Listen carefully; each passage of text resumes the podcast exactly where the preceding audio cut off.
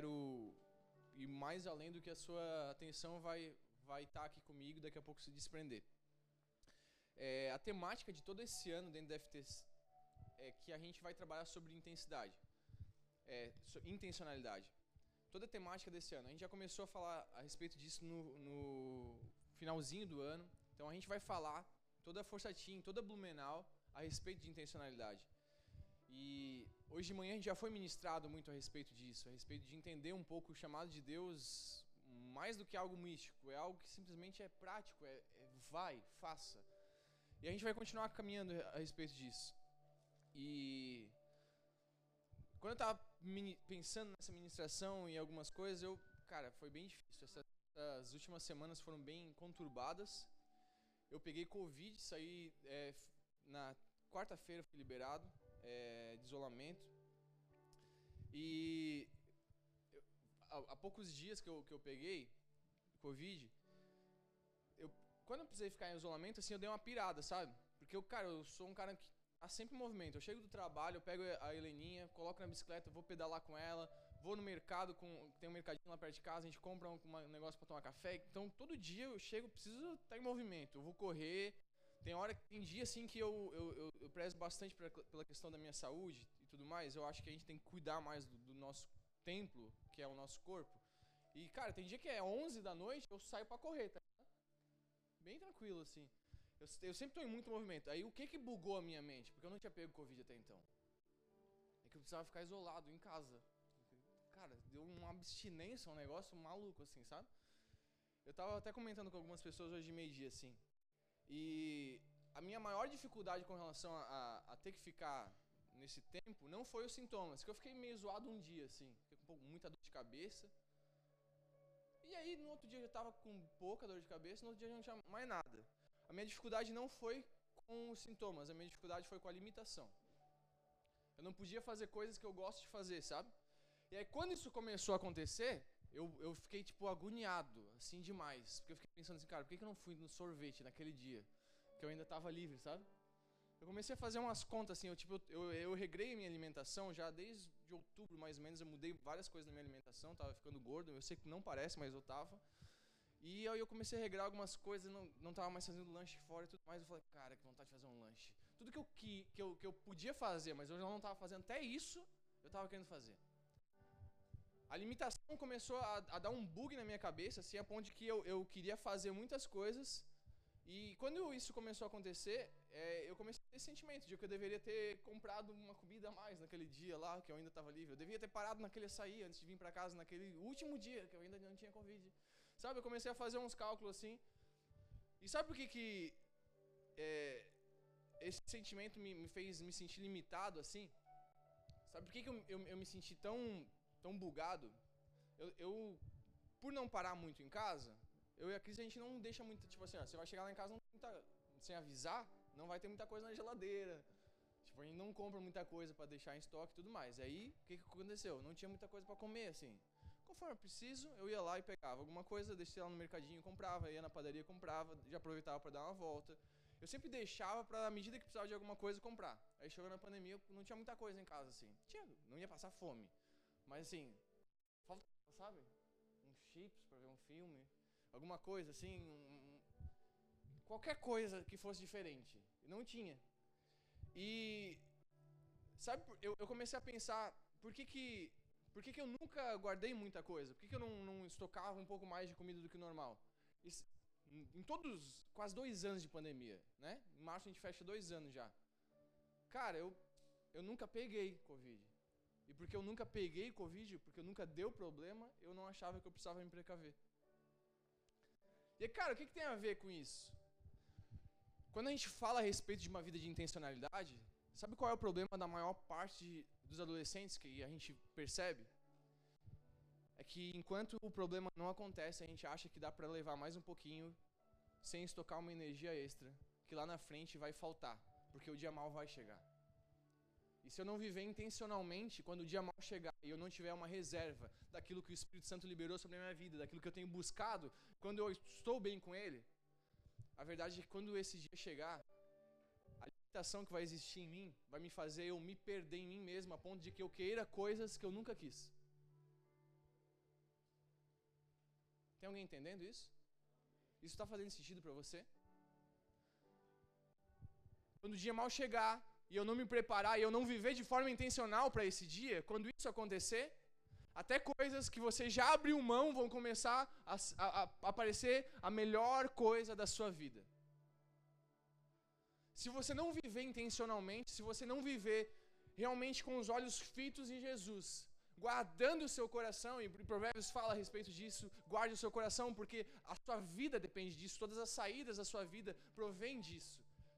Se você não guardar o seu coração em Cristo e viver de uma forma intencional, a verdade é que quando a limitação chegar, quando o não que você gostaria de não ter recebido chegar para você, quando alguém falar de uma forma mais áspera com você, quando alguma coisa que você não queria que acontecesse, acontecesse com você, quando a limitação chegar, a primeira coisa que você vai fazer não é correr aos pés de Jesus e pedir graça a Ele, é você começar a olhar para coisas que você já teria deixado há muito tempo e você vai começar a voltar a olhar. Porque nem sempre o problema é o sintoma. O problema, muitas das vezes, é a limitação. É, cara, eu quero ir naquela festa. Não. O problema não é o sentimento de não estar tá lá apenas. O problema é o sentimento de eu não poder fazer parte de algo que todo mundo está fazendo. Mas, cara, existe uma palavra de Deus que já foi liberada dizendo que você foi chamado para santidade. Santidade significa ser separado. Então, em algum momento da sua vida, e talvez em muitos ou todos, você precisa viver de uma forma separada, porque isso é intencionalidade. E você não vai estar em todos os lugares onde todo mundo está. E quando não chegar, mesmo que você queira muito isso, é necessário você entender que até nisso Deus sabe de todas as coisas. Porque se a gente não guardar o nosso coração em Deus, quando a limitação do não chegar, quando a limitação de ouvir algo que eu não quero ouvir chegar, a primeira coisa que vai acontecer é que o meu coração vai se perder. E aí eu, eu vou, dada essa introdução, a gente entra um pouco mais na mensagem em algumas orientações de Deus para que a gente viva uma vida mais intencional. Sabe qual é o maior inimigo da mudança, do crescimento? Qual é o maior inimigo de eu continuar vivendo uma vida intencional ou de eu iniciar uma vida intencional? Porque talvez a maior parte de vocês é, nem, nem consegue imaginar como eu começo isso. Eu quero viver uma vida intencional, legal, tô, tá todo mundo falando sobre isso. Esse ano a gente vai falar sobre isso, mas como é que eu faço isso? O maior inimigo de você iniciar isso, o maior inimigo de você começar esse processo de mudança dentro do seu próprio coração, não é a falta de capacidade. Às vezes a gente acha que sim, a gente pensa, cara, eu não consigo porque eu não tenho capacidade. Mas ao mesmo tempo você percebe que você poderia estar fazendo outras coisas, até porque quando alguém está fazendo, você olha e fala assim: Ah, cara, eu acho que eu teria feito melhor isso aí. Colocaram isso ali, mas pô, podia ter arrumado isso aqui, que ia ficar melhor ainda. A verdade é que o maior inimigo de nós começarmos algo, ou iniciarmos algo, ou mudarmos algo, ou viver de fato de uma forma intencional, não é a falta de capacidade, é uma outra coisa chamada dúvida. Não é o fato de que eu acho que eu não consigo fazer nada. É o fato de que eu acho que eu posso fazer várias coisas, só não sei o que, que eu quero fazer.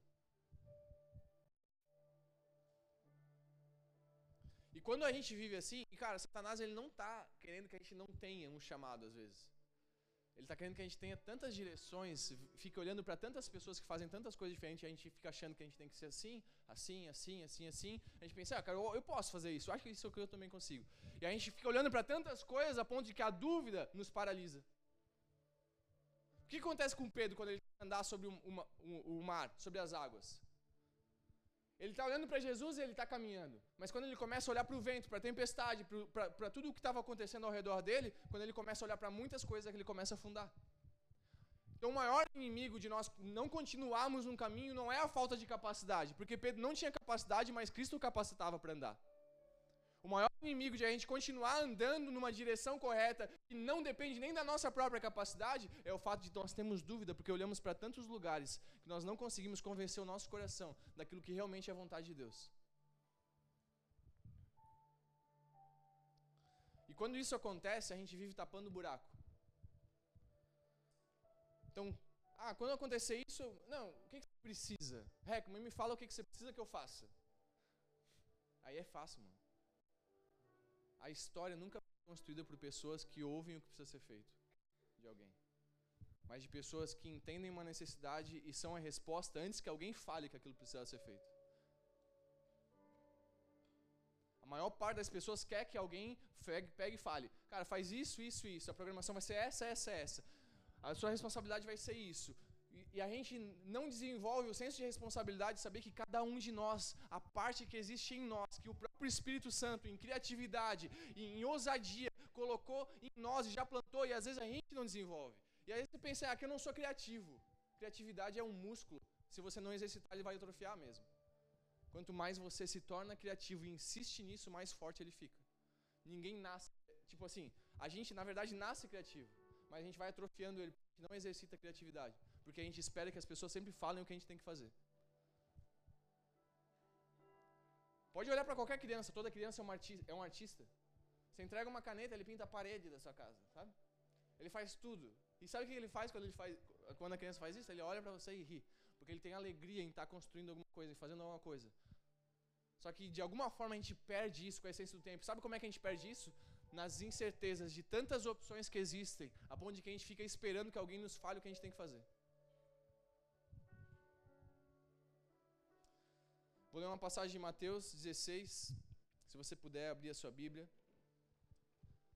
Ainda nessa semana eu fui ministrado pelo pastor Lediel, alguns adolescentes até estavam juntos, a respeito dessa passagem, e ela veio acho que de uma forma muito intencional para esse tempo. Mateus 16, do 1 ao 4 vai dizer. Os fariseus e os saduceus aproximaram-se de Jesus e o puseram à prova, pedindo-lhe que lhe mostrasse um sinal do céu. Todos os caras que estavam ouvindo falar que Jesus era Jesus, que era o Messias, eles pedem um sinal que realmente ele veio do céu. E aí ele então respondeu: Quando a tarde vem, vocês dizem: Olha, vai fazer um tempo bom, porque o céu está vermelho. Você já ouviu isso? O seu, geralmente pai fala isso, né? O céu está estrelado, vai dar sol amanhã, né? Olha só, o morro está fumando, amanhã o tempo vai dar bom, né? Quando começa a sair fumado. Ó, oh, tal coisa, vai, vai ficar assim.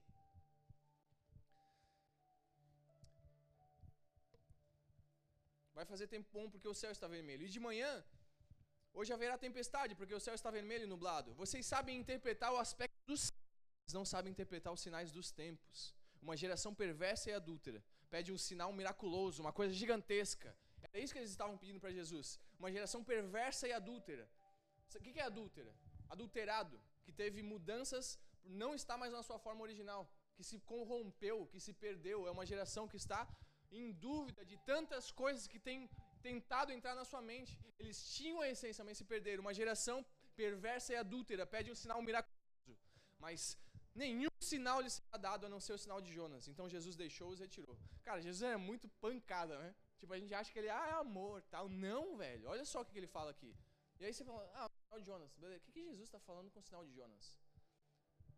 Jonas ficou três dias na barriga do peixe e depois voltou e então teve a oportunidade de fazer o que tinha que fazer. Jesus estava apontando de forma profética para a própria morte dele, que ele ficaria três dias sepultado, então ressuscitaria.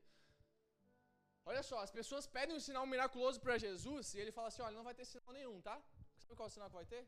O sinal de Jonas. Olha, eu vou sumir três dias, mas eu vou ressuscitar, vou voltar. Vocês não vão ver nada de miraculoso. Vocês vão inclusive errar porque vocês estão esperando algo tão grandioso que estão desperdiçando o que é pequeno. Lembra que a gente ouviu hoje de manhã?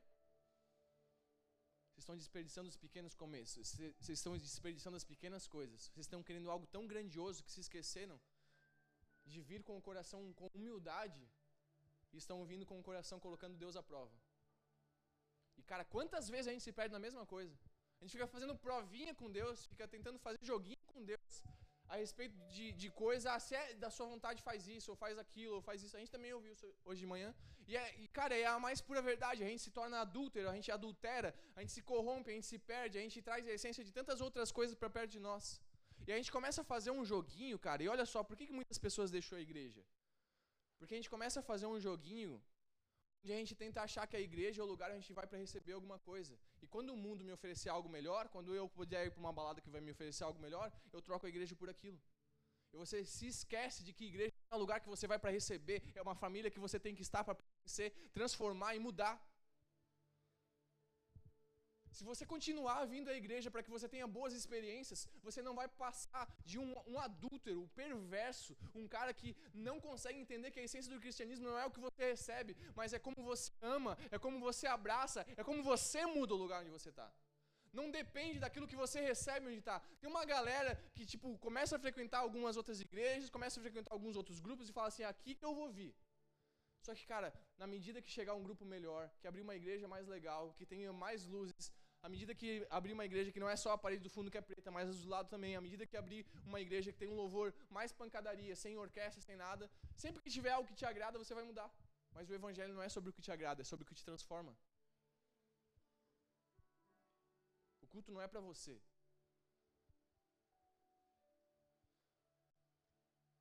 E às vezes a gente está buscando esse sinal miraculoso, a gente pensa, cara, retiro. Uh, lá Deus vai falar comigo.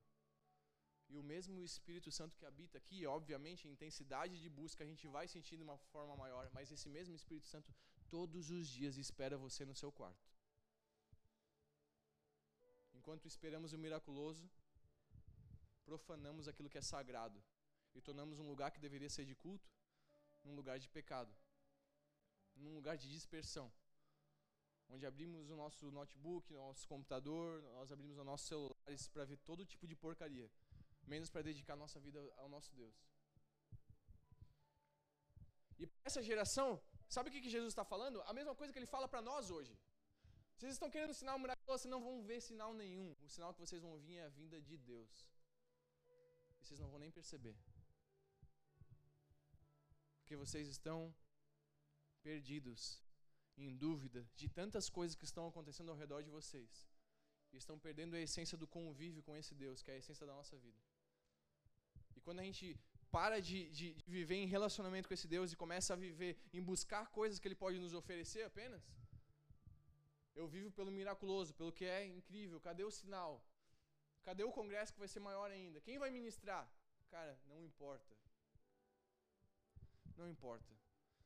Tempo atrás eu vi uma parte de uma mensagem do Paulo Borges que ele fala assim, cara, eu acredito que vai chegar o tempo que a gente vai anunciar que vai ter uma conferência, a gente não vai falar qual é o tema dela, a gente não vai falar quem vai pregar, não vai falar nada. As pessoas vão falar assim, mas o que, que vai ter lá? Jesus. Porque é muito mais importante do que as pessoas mais conhecidas, com mais seguidores. Muito mais importante que qualquer coisa, ainda continua sendo a essência do Espírito Santo. Ah, mas o que, que vai ter de diferente nesse retiro? Jesus. E não se trata do que vai ser de diferente no retiro. Se trata do quanto ele está te tornando diferente de verdade, dia após dia. Ah, que que, por que, que vai ser nesse lugar? Por que, que vai acontecer aqui? Cara, Jesus vai estar. Isso já é o suficiente. Jesus sempre foi o suficiente. O problema é que a gente vive tão incessantemente achando que a gente precisa sempre de algo a mais que a gente se esquece que já tem tudo que precisa. E é por isso que as pessoas estão trocando o bem mais valioso por qualquer coisa. Existe uma parábola que vai dizer sobre isso. O reino dos céus é semelhante a um homem que ele está lá cuidando de um, lugar e ele de repente acha um tesouro muito valioso. Quando ele encontra esse tesouro, ele enterra novamente. Vai e vende tudo que tem, compra aquelas terras para que ele possa possuir esse tesouro. Sabe qual é o problema? esse tesouro, essa terra, que tinha um tesouro, tinha um dono. Mas geralmente, às vezes, a gente tem o tesouro e não dá valor suficiente.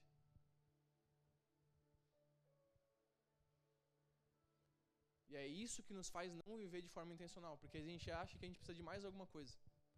Eu preciso de mais uma revelação, eu preciso de mais uma palavra, eu preciso de mais um congresso, eu preciso de, de mais um momento onde o Espírito fale comigo. Eu não estou sentindo Deus, o que está acontecendo? Eu, eu não estou sentindo, eu não chorei mais faz um mês, o que, que acontece nos cultos? O que está acontecendo? Eu preciso de algo novo, diferente. Ei, não é sobre sentimento. O Evangelho é tão racional quanto emocional. Ele não morreu apenas pelas nossas emoções, ele morreu por tudo. E ele nos chamou para amá-lo por tudo. De todo o coração, de toda a alma, todo o entendimento, com tudo que existe em nós.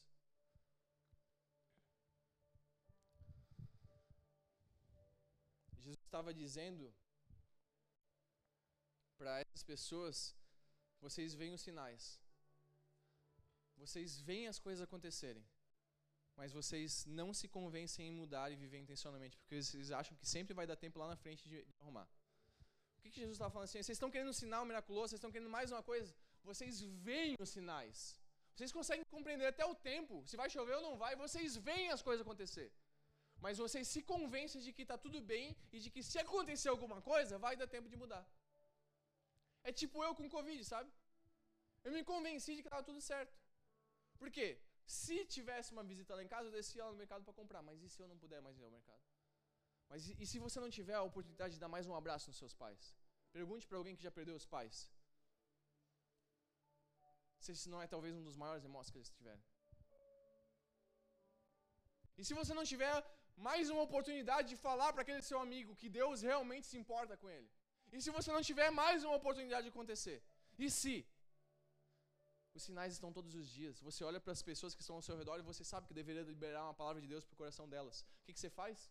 Você se convence de que vai dar tempo lá na frente. Ou um dia alguém vai ser usado por Deus. Ou um dia talvez aquela pessoa vai vir para a igreja e alguém vai falar de Deus para ela. Não. É você. Nesse tempo e agora. A gente tenta viver esperando pelo miraculoso. E talvez tudo que a gente precisa falar para alguém é chegar do lado dela na, na sala de aula, onde você estiver, e falar assim: cara, eu não sei se vai fazer sentido para você, mas o Espírito Santo me revelou, cara, um negócio, eu preciso te falar, cara. Eu sei que os dias não estão sendo bons, mas o Espírito Santo está cuidando de todas as coisas. E talvez você ache que não faz sentido para você, mas não é para fazer sentido para você. Porque a palavra não é para você. Libere. Quando você retém, quando você omite, você deixa de emitir pessoas deixam de ser curadas. Quando eu deixo de liberar palavras de cura, eu deixo de curar pessoas. É como se eu fosse um médico que retesse os medicamentos para que curasse alguém. E sabe o que, que piora?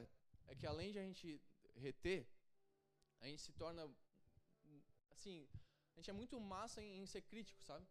A gente olha para a pessoa que às vezes está num momento difícil, e ao invés de nós liberarmos uma palavra de cura e encorajamento sobre ela, a gente não fala nada para a pessoa, a gente vê a pessoa se dando mal, fazendo escolhas erradas, a gente fala assim: Meu Deus, cara, olha lá, para que fazer isso? Cara, o que esse cara tem na cabeça? Meu, tá todo perdido. Olha só, cara. Olha o que, que era, olha o que se tornou. A gente é tipo um, médico que consegue constatar que existe um câncer, mas a gente não tem capacidade de falar para o paciente que ele precisa passar pelo tratamento. E a gente está deixando pessoas morrerem ao nosso redor pela nossa omissão de não viver intencionalmente. Nós conseguimos decifrar o tempo, o momento de tantas coisas que vão acontecer. Mas a gente se esquece de viver o simples todos os dias da nossa vida. Tinha uma passagem bem parecida também, que fala sobre um texto bem parecido, que Jesus proclama sobre uma parábola de dez virgens. Dessas virgens, cinco tinham eram prudentes, cinco eram insensatas. Cinco tinham azeite sobrando, cinco achavam que se desse algum problema daria tempo de corrigir. A questão é que não vai dar, talvez. A gente vive achando que vai, assim, eu acho que se tudo der certo, não vai ter problema. Eu vou naquele lugar lá porque, não, cara, eu tô bem, eu não, não vou me perder, me corromper por isso, se eu for lá. Não, vai dar tudo certo. Eu, se eu ceder só nisso aqui, o problema é só se for um pouco além disso, mas se eu conseguir ficar até aqui, vai dar tudo certo. Então, não, se eu não fizer isso aqui, mas até aqui dá para chegar. E a gente vive achando que, não, se tudo der certo, não vai dar problema. E deixa eu te falar um negócio, vai dar problema. Ninguém é tão forte quanto parece.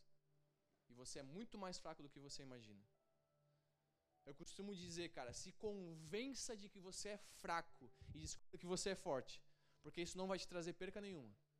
Mas assim, ó, fica acreditando que tu é forte e descobre que tu é fraco para ver se talvez você não vai nem conseguir levantar de novo. O problema dos cristãos é que eles acham que são bons demais. E que a misericórdia é tão grande que sempre vai alcançar. Cara, vai. Mas assim, deixa eu falar um negócio. Deus não é trouxa, nem palhaço seu, não. Para de brincar com o sagrado. Porque chega um momento, cara, que você já demonstra nas suas próprias atitudes que você realmente não se importa. E tanto pecar, o coração começa a se endurecer, tá? e para esse tempo, para esse ano que Deus tem, cara, para sua sala de aula a partir das próximas semanas, para sua vida a partir dos próximos dias, eu preciso te dizer, cara, fuja das distrações, porque são elas que estão tentando te paralisar.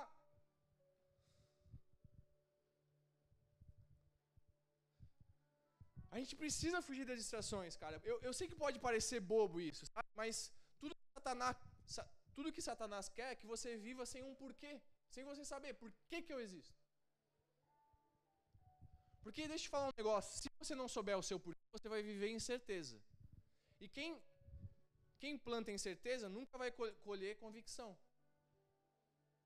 Eu vou repetir, olha só. Quem planta incerteza nunca vai colher convicção. Então, se você vive todos os dias sem saber por que você está fazendo o que está fazendo, você tá, só vai fazendo, você nunca vai ter convicção amanhã do seu chamado de verdade. Lembra que hoje de manhã a gente ouviu que o Black estava falando? De que a gente. Não, é. Quando tal pessoa liberar essa palavra, quando isso acontecer, a gente acha que no amanhã vai ter convicção. Mas como que o amanhã vai ter convicção se a gente não colhe certeza no hoje das nossas escolhas? A gente vive de forma. De, cara, não faz sentido, sabe? Não faz sentido. A Bíblia fala sobre isso. Não tem como você colher um negócio de uma árvore, um fruto de uma árvore que não é daquela, daquela, daquele negócio, entendeu? Não tem. Não tem como você comer, colher uva de espinheiros. A Bíblia fala sobre isso. Como que você vai plantar incerteza a vida inteira? Nenhuma convicção e no amanhã você vai, ah, não, vai dar tudo amanhã, vai plantar convicção, eu vou colher. Não. Pelo fruto se conhece a árvore. E Deus não é um Deus de confusão.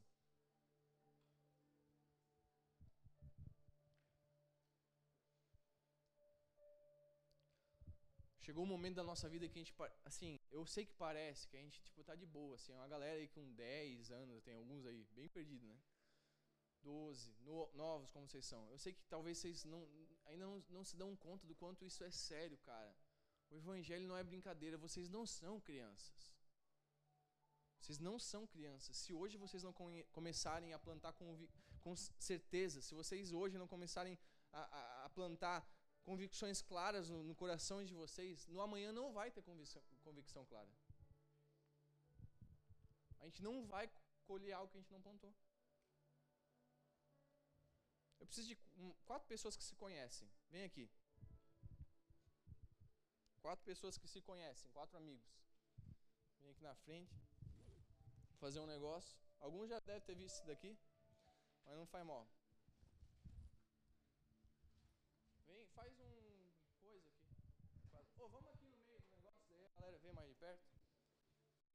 Passar um desodorante pra você? Pode ele. No meio, isso. Vocês ficam os quatro um de frente pro outro, assim. Faz um quadrado, um círculo, sei lá. É um quadrado, porque são quatro pessoas, são quatro cantos. Olha só, o que vocês vão fazer? Eu vou dar esse desodorante pra, pra vocês, pra um de vocês. Dá uma, só uma afastadinha, assim, pra galera conseguir ver, ver vocês. Vou dar esse, esse desodorante pro Enzo. O que, que você vai fazer, Enzo? Você vai olhar pra pessoa, no olho, chamar um nome e jogar o desodorante. De boa, não vai matar o cara, entendeu? Como assim chamar o nome? O nome da pessoa. O Emanuel, por exemplo, ó. Tá. Só olha no olho, Emanuel. O Emanuel vai fazer a mesma coisa. Beleza? Fechou? Ele já tá errado, viu? Você começamos bem. Olha no olho, chama pelo. Ó, qual a instrução? Olha no olho, chama pelo nome e entrega. Beleza? Pode fazer. Vamos, vamos fazendo aí. Tá tudo certo. Vocês estão cansados? Grita esse nome, miséria. Emanuel! Pode continuar. Chegou mais um. Mesma coisa. Continua. Agora é dois.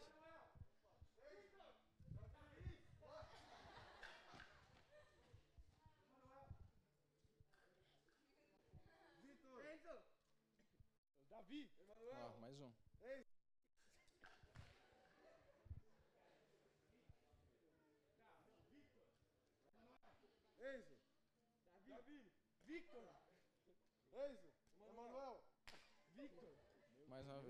Mais um. Meu boné.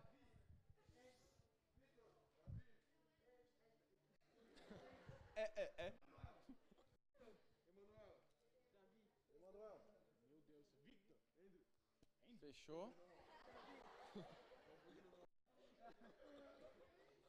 Fechou, tá bom. Obrigado, tá? Muito obrigado. Aplausos pra eles, gente.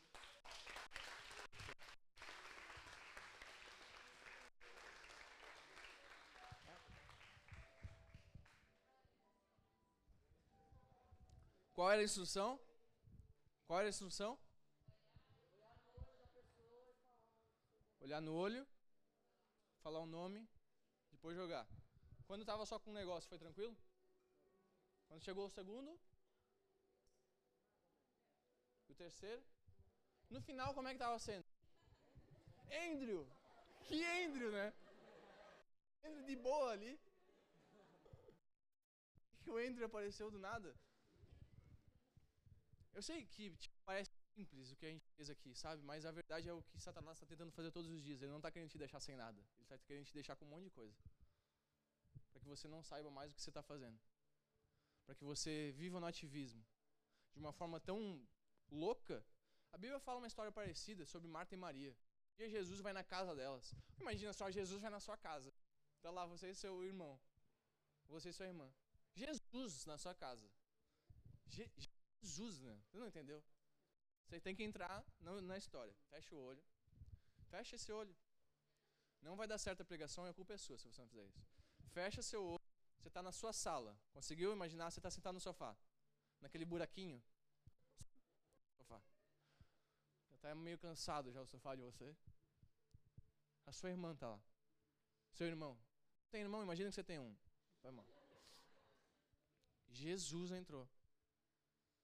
Cara, Jesus, Jesus. Se você não imaginar, não vai dar certo. Jesus acabou de entrar na sala. Tá vendo, Jesus?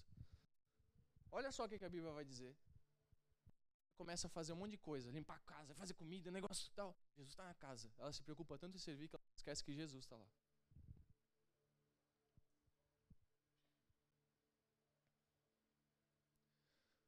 Falar um negócio. Jesus está na sua sala, no seu quarto, na sua vida, todos os dias. Sabe qual é o problema? Que a gente está vivendo com tantas coisas, olhando para tantos lugares, que a gente não vive de forma intencional e se esquece que tudo que precisamos estava lá há muito tempo. Jesus está lá. Sabe o que, que foram as últimas palavras? Jesus, antes de voltar ao céu, ele falou assim: Olha, eu estarei com vocês todos os dias até o final dos tempos, até a consumação dos séculos. Todos os dias o Espírito Santo habita dentro de você. E por que é que nós não experimentamos milagres todos os dias? E por que é que nós não vivemos milagres todos os dias? E por que é que nós não liberamos palavras todos os dias? Se Ele habita em nós, é porque de alguma forma a gente está tão disperso com outras coisas que a gente se esquece daquilo que está habitando em poder. E poderia ser aquilo que cura pessoas, liberta pessoas, liberta cativos, aliviador dos outros.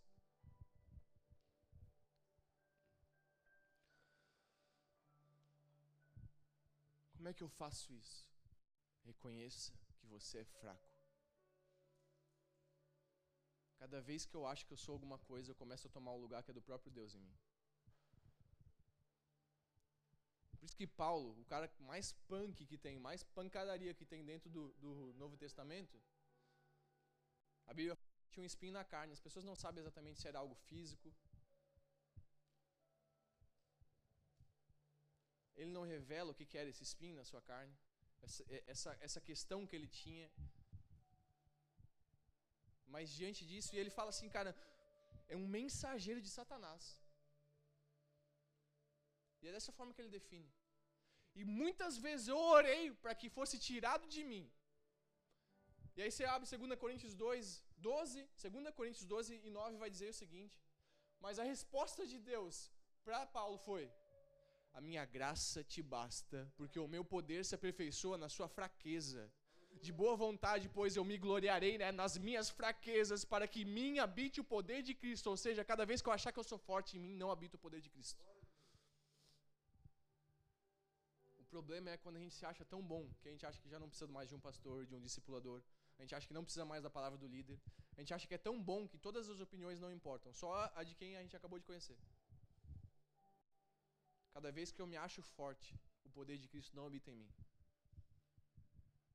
Me gloriarei nas minhas fraquezas para que em mim habite o poder de Cristo. E quando isso acontece, cara, eu paro de tretar porque eu vou ter que dormir no chão do dormitório. Ah, eu queria dormir em cima do beliche. Sabe, a gente está brigando por tantas coisas bestas.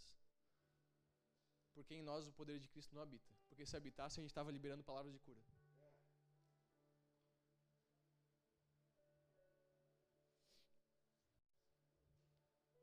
Aí Filipenses 2, 3 e 4 vai dizer o seguinte: Nada façais por contenda ou vanglória, mas por humildade, cada um considere os outros superiores a si mesmo. Ou seja, cara, que você se coloque sempre num patamar abaixo das pessoas que estão do lado de você.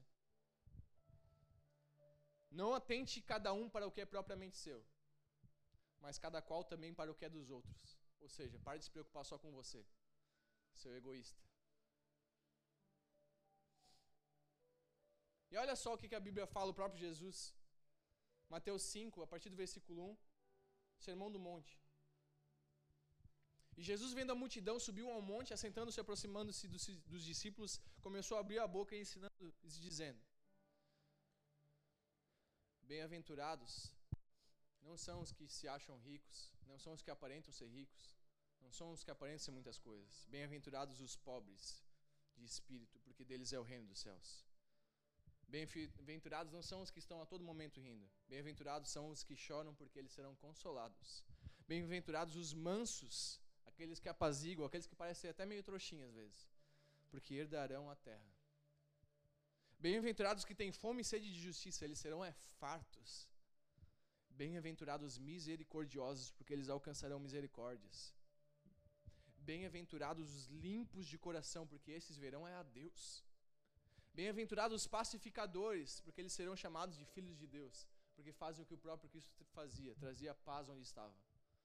O aflito não continuava aflito, o cansado não continuava cansado, o acusado não continuava com o peso da acusação. Bem-aventurados que sofrem perseguição por causa da justiça, porque deles é o reino dos céus. Bem-aventurados sois vós, quando vos injuriarem e perseguirem e mentindo dizerem todo mal contra vós por minha causa. Alguém já passou por isso? Deixa eu falar um negócio. Irmão André, aquele cara da Missões Portas Abertas, que espalhou Bíblia para tudo quanto é lugar. Ele tem uma frase que vai dizer: Se você considera a sua vida entediante demais, é porque talvez você não está sendo radical o suficiente no evangelho que você deveria viver. Se a sua vida de cristão está entediante, é porque você não está sendo radical de verdade. Bem-aventurados são os que sofrem perseguição por causa da justiça exultai e alegrai-vos, porque grande é o vosso galadão, porque assim perseguiram os profetas que foram antes de vocês. Que o Espírito Santo nos leve a esse lugar onde a gente vai quebrar alguns paradigmas, vai se importar mais com as pessoas do que só com a gente mesmo, onde a gente vai se importar mais com a necessidade dos outros do que a gente mesmo. Cara, eu estou tentando viver o máximo possível para isso. Essa semana a gente comprou uma câmera para um amigo nosso. Tá por aí. Não toda, mas a gente juntou a galera e ajudou a pagar. Esses tempos a gente comprou um violão. Cara, eu quero, eu quero de verdade que a gente se una para abençoar a vida de muitas pessoas que nos abençoam.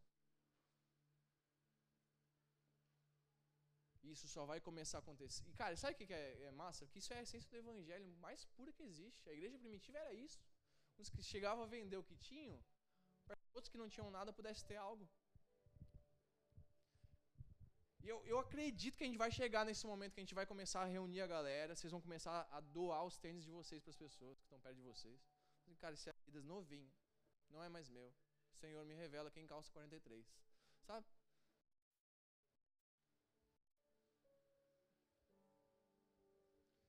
Eu, acredito que quando isso começar a acontecer, mano, a gente vai começar a quebrar paradigma. Porque esses que fazem isso são misericordiosos. Têm fome e sede de justiça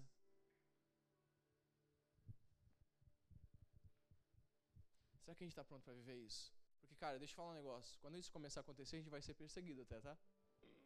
Fala, cara, você fez isso, que viagem, cara. Não precisava, cara.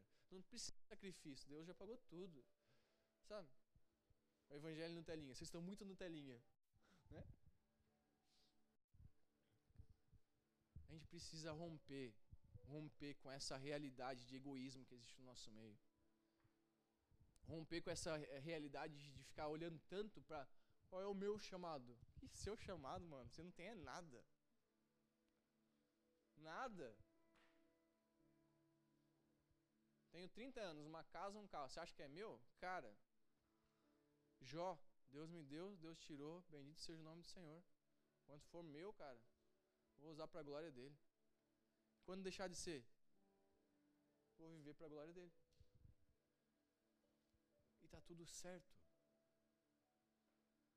E a gente vive abrindo mão de muitas coisas todos os dias, cara. E a vida é sobre isso. Você acha que eu não queria estar com a minha filha esse final de semana? Mas não ia ter como eu render o suficiente para muitas coisas. Por isso que eu deixei ela em casa. Lá na casa do meu sogro, não sozinho. Tá no porta-malas do carro, tô brincando. Sabe? Mas é por quê? E, cara, e a vida é, é, é, muitas vezes sobre isso. Onde a gente veio aqui, você chegou hoje, sete e pouco da manhã, tava montado várias coisas, iluminação tudo mais. A gente chegou, saiu, a galera saiu do trabalho, saiu mais cedo do trabalho, veio pra cá. A gente foi dormir três e meia da manhã, seis e meia a gente estava acordando. Sabe por quê? Porque a gente acredita que esse final de semana vai ser de transformação. E desde que eu cheguei nesse lugar, a gente orou por cada canto desse espaço. E a gente sabe que transformação vai ser gerada. Coisa que a gente não vai nem ver, talvez. Coisa que a gente não vai nem perceber no agora. Mas o Espírito Santo vai fazer. Eu não tenho dúvida a respeito disso, eu tenho clara convicção. Quando Deus falou que esse retiro aconteceria, quando a gente pensou, vai ter que ter um retiro antes das aulas começarem, o Espírito Santo só nos direcionou a ser a ferramenta. Essa vontade já estava escrita no coração dele há muito tempo. O que, que eu preciso fazer? Abrir mão de algumas coisas para que isso aconteça da melhor forma possível. Dormir pouco, comer pouco, e eu sempre falo, durma menos para que alguém durma melhor.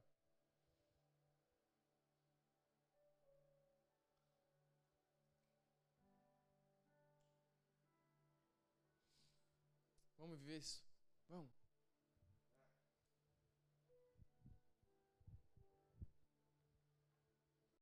Vamos ficar de pé.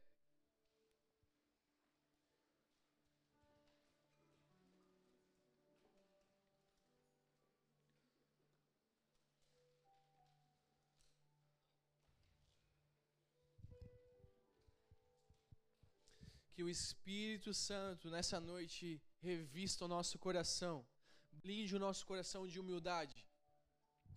Blinde o nosso coração de convicção daquilo que ele já tem. Que o nosso coração não se disperse.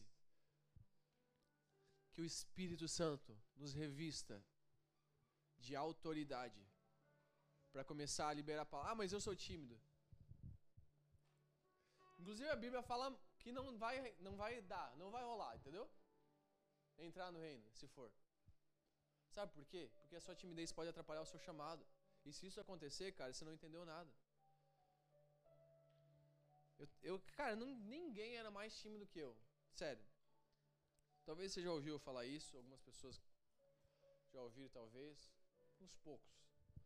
Cara, eu era o cara mais tímido que existia na minha, na minha igreja, assim, tipo, total. Chegava visita lá em casa, eu me escondia, fingia que estava dormindo para que as pessoas não, não tivessem que cumprimentar as pessoas. Eu lembro de um dia que liberaram uma palavra, assim, eu estava no, no banco, assim, tinha os dois bancos na congregação que eu cresci. Os dois bancos de adolescente, jovem, naquela época era meio misturado ainda, não tinha bem, só na, IBD, mas nos cultos era meio junto. Uma mulher liberou uma palavra assim. Existe um jovem aqui, extremamente tímido. Todo mundo olhou para mim, que eu era único, entendeu? Você é muito tímido, mas muito. Deus vai usar a sua vida de uma forma que você não imagina. As pessoas vão se surpreender a ponto de que elas vão perguntar se você é você mesmo. Lembra que eu falei, cara, não é como assim, mano? Eu que quando eu era muito novo, uma vez eu fui liberado. Eu acho que essa é uma das palavras mais. Tipo assim, um dia eu cheguei em casa do futebol.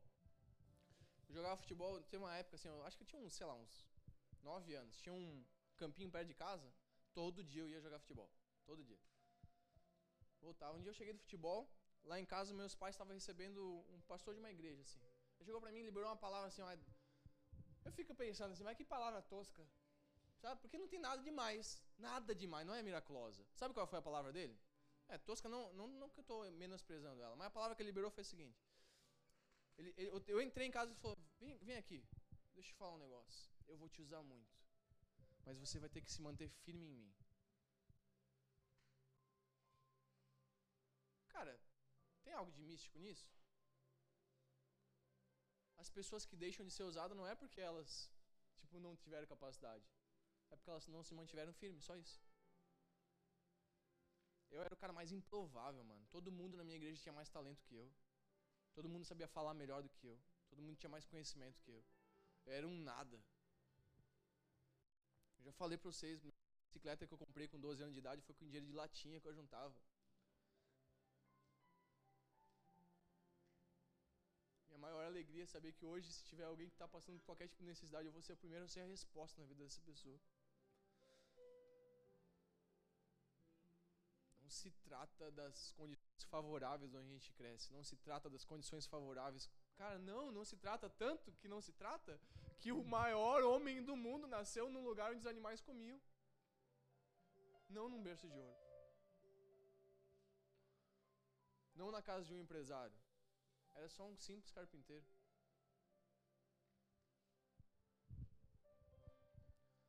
E não era tipo qualquer relacionamento, que eles nem casado era ainda. Tipo assim, engravidou. Cara, que loucura, velho. Aí você tá pensando assim, cara, aqui a minha família é meio desestruturada. ah, cara, você não tá entendendo, mano. Você não tá entendendo. Não é sobre isso. O poder se aperfeiçoa é na fraqueza. Lembra isso pro teu coração, porque aí o poder de Cristo habita em você.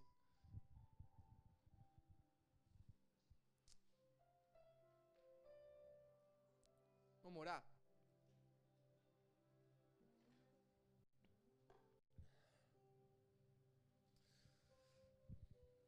Se você. Vamos puxar essa coisa pra cá? Pra ter um espaço.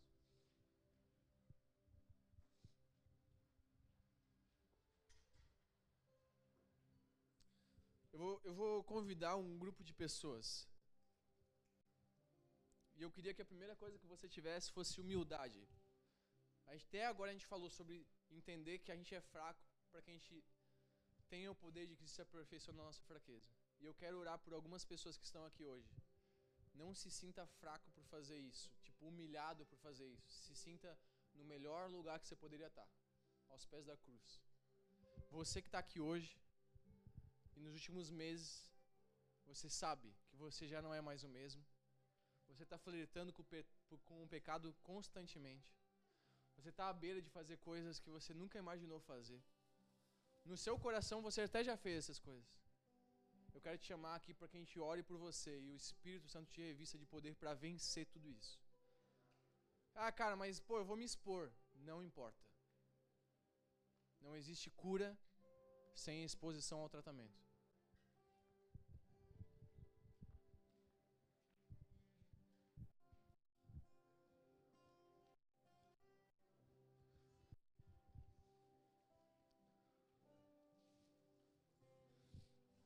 No seu coração, você tem olhado para algumas coisas e nos poucos momentos de lucidez que você tem ainda, você tem falado assim: Eu não me reconheço mais.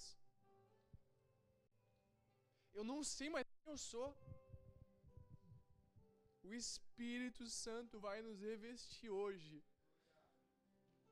Não do nosso poder, mas do poder dele, e esse se aperfeiçoa quando nós somos mais fracos ainda.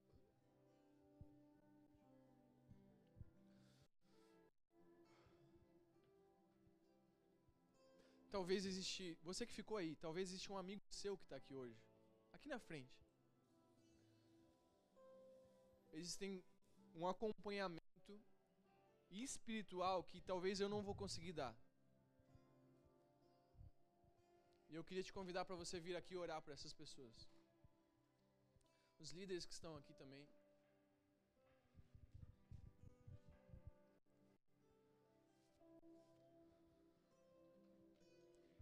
Orar.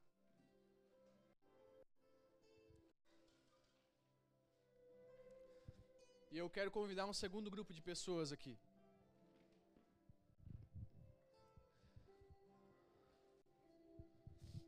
Pessoas que talvez estão vindo pela primeira vez para um retiro.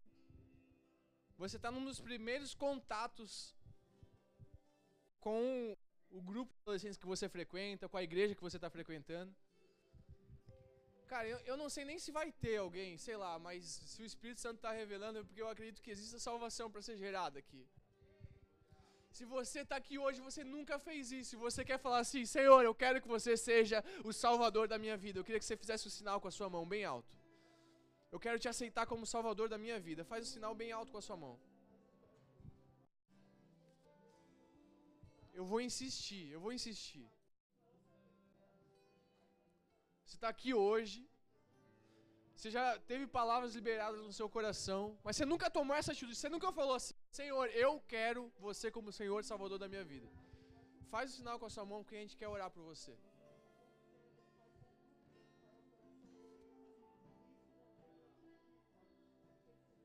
Não tem ninguém.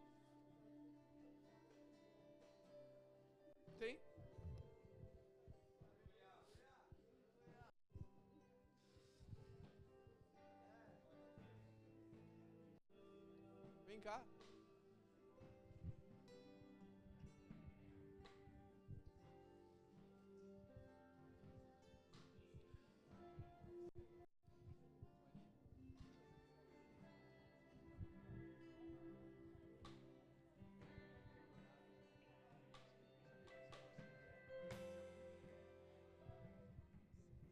Os últimos dias, as últimas coisas que aconteceram, as últimas semanas, era Deus preparando seu coração para esse momento. E talvez você nem faz ideia do quanto isso representa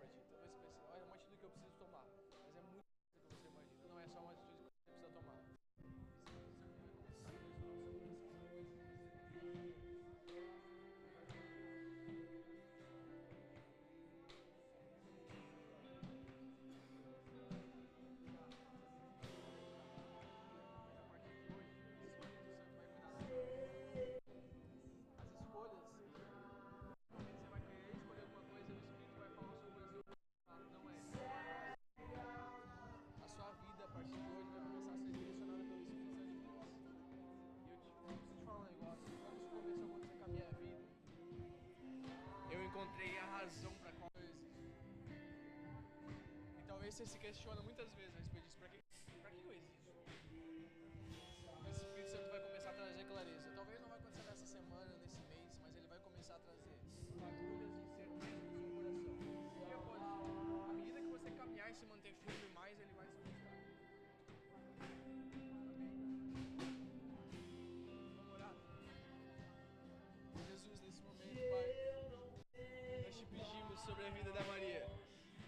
Direciona o coração dela para sua vontade. Nesse momento ela te aceita como Senhor e Salvador da vida dela. Apaga todos os